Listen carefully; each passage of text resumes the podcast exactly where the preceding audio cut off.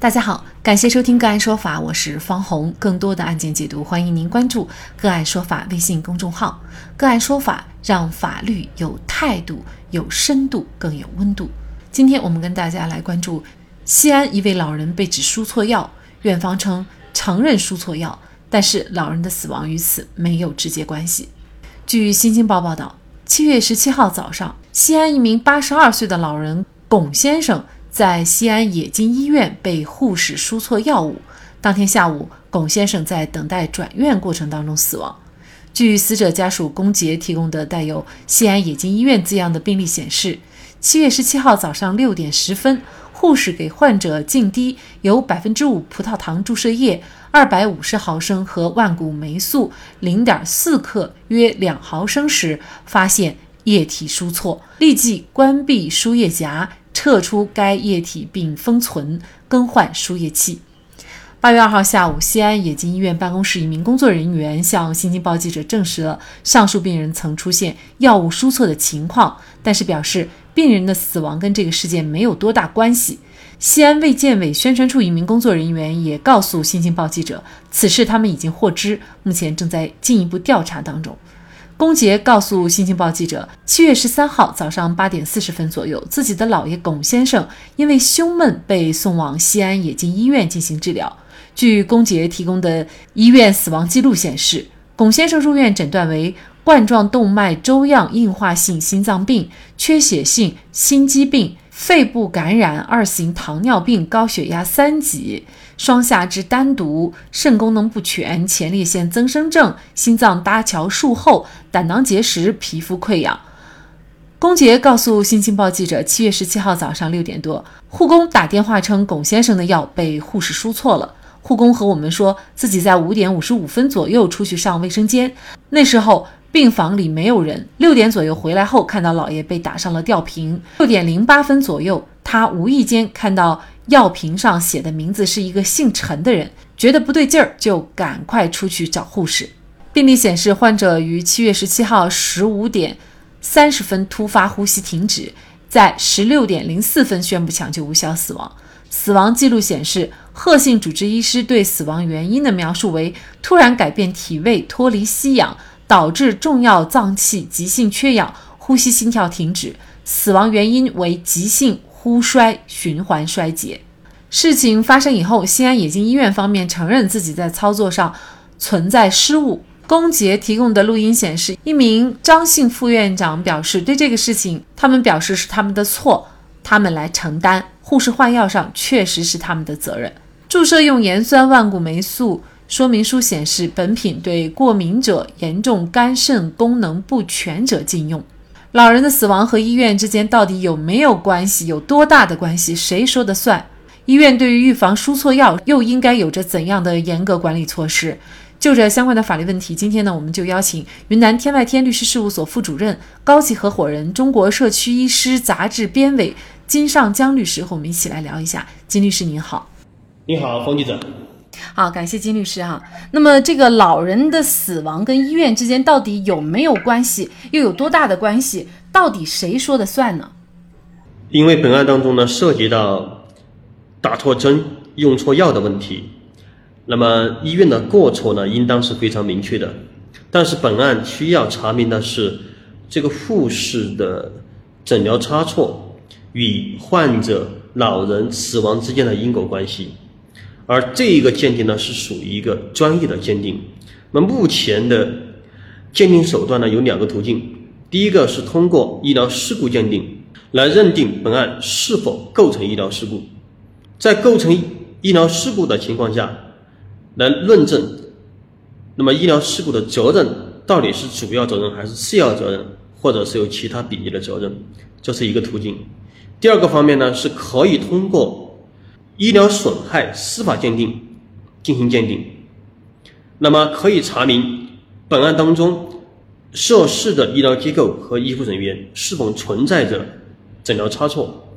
诊疗差错与患者死亡结果之间是否存在因果关系。所以说，现目前是可以通过两个手段对本案的原因问题，特别是老人的死因。与医院的诊疗差错是否存在因果关系的问题进行查明的。那如果鉴定出来的结果确实是医院的这个输液的过错导致了老人的死亡，那么院方要承担怎样的责任呢？如果是通过医疗事故鉴定，鉴定下来是由于本次医疗事故导致了老人的死亡，那么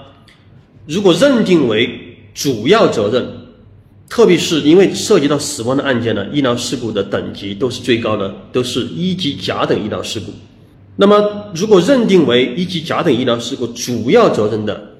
那不排除这名护士这个涉事的医务人员呢，可能面临着我们刑法第三百三十五条医疗事故罪的法律责任。那么这个罪名一旦成立的话，判刑一般是在三年以下的有期徒刑或者拘役，这是刑事责任。第二个方面呢，是行政责任，因为根据医疗事故处理条例。第五十五条的规定呢，如果构成重大医疗事故的，是可以由卫生行政部门根据医疗事故的等级给予警告，责令限期停业整顿，甚至是要吊销医疗执业许可证的。而对于涉事的医务人员呢，在除根据刑事法规的打击方面。还可能会涉及到行政处分，行政处分呢就包括责令停业六个月以上一年以下，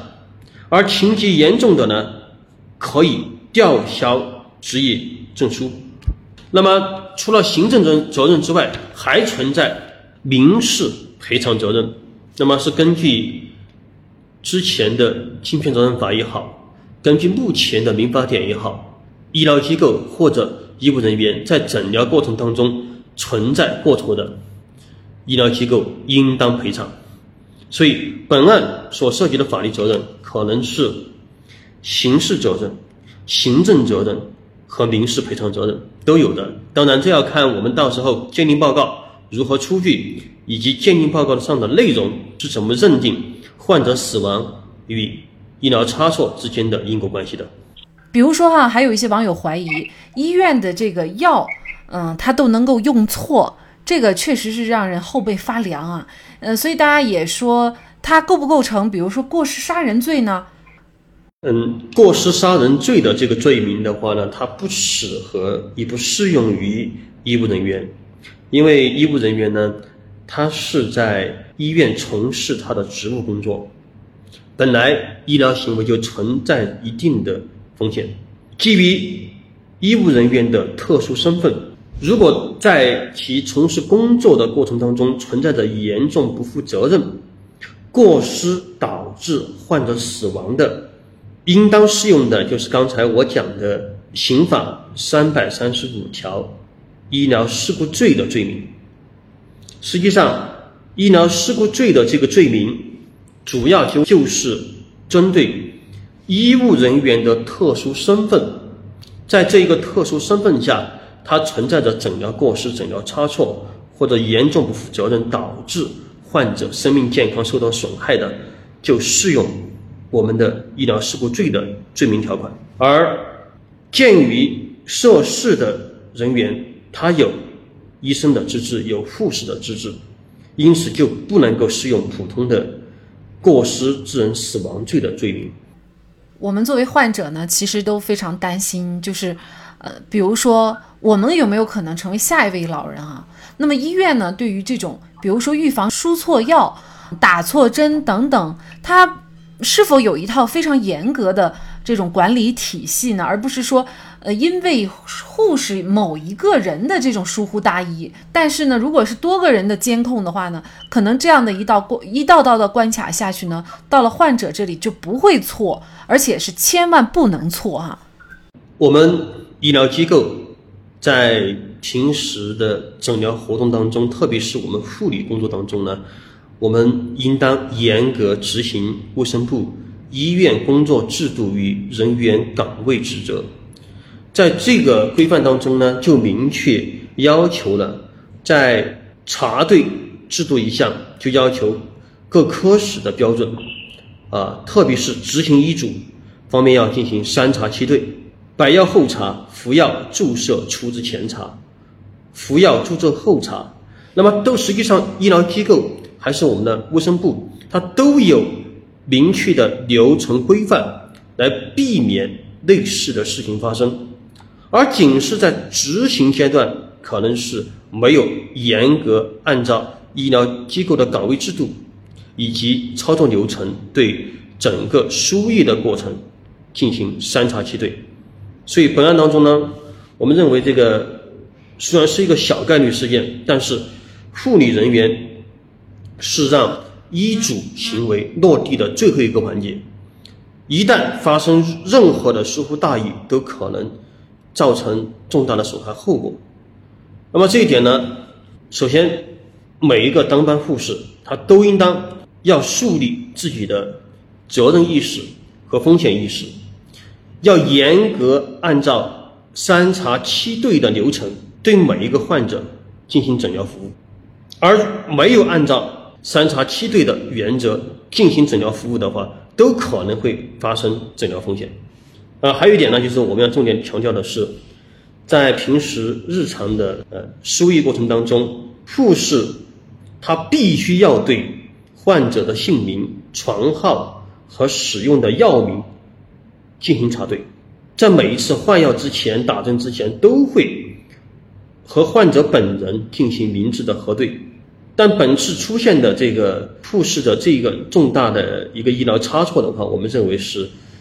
缺乏责任心、疏忽大意，是未履行查对制度所造成的。那现在呢？本案的老人已经去世，家属该怎么来维权呢？首先呢，这个案件呢，我希望我们的家属啊，在这个情况下一定要理性维权。呃，第一个就是要尽量的、尽快的。积极的配合我们的卫生行政部门和相应的司法鉴定部门，来尽快推动鉴定。当鉴定结果出来之后，那么针对鉴定结果的鉴定意见，那向法院提出合理的诉讼主张。当然，也可以在鉴定结果出去以后和医院进行协商。但是如果本案一旦涉及到医疗事故罪的，刑事程序的启动，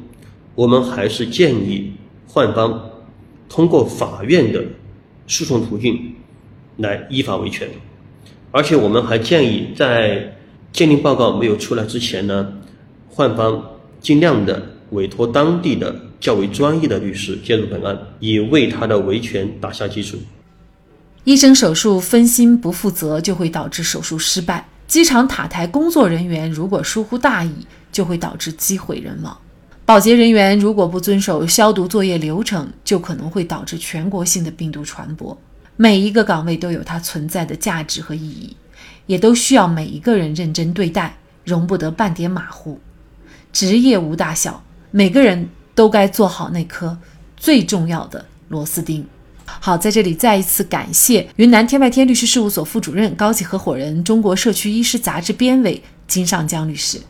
那更多的案件解读以及呢我们的线上视频讲法内容呢，欢迎大家关注我们个案说法的微信公众号。另外，您有一些法律问题需要咨询，都欢迎您添加幺五九七四八二七四六七。这部手机号的微信号向我们进行咨询，我们会将您的问题转给我们专业资深的律师进行解答。好，感谢您的收听，我们下期节目再见。